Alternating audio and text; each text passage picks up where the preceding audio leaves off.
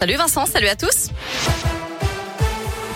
À la une, l'entrée en vigueur du pass vaccinal à partir d'aujourd'hui et dès l'âge de 16 ans, il est indispensable pour aller au resto, dans un bar, pour aller au cinéma ou pour voyager. Toute fraude est punie d'une amende de 1000 euros. Une note d'espoir de l'OMS, le variant Omicron pourrait mettre fin à la pandémie. Plus d'un Européen sur deux devrait être touché par le virus d'ici le mois de mars. Une rêve partie interrompue à Chanal-la-Moutère hier matin, d'après la montagne. Une centaine de fêtards se sont rassemblés dans un bois, appelés pour des tapages. Les gendarmes de Rion y ont mis fin à la mi-journée. Du matériel a été saisi. Des contrôles routiers ont découlé sur plusieurs immobilisations de véhicules pour consommation d'alcool et de stupéfiants.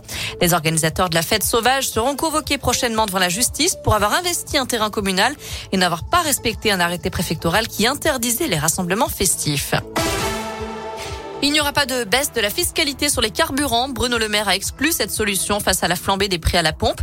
Ce serait en contradiction avec la volonté d'accélérer la transition écologique, d'après le ministre de l'économie.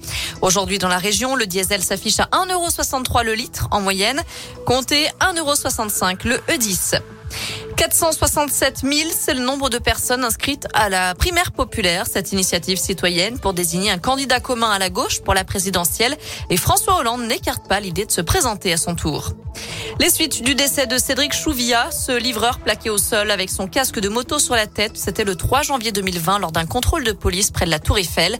Une expertise médicale confirme aujourd'hui la responsabilité des policiers. Elle met en cause des gestes d'interpellation ayant abouti à une privation très rapide d'oxygène au cerveau.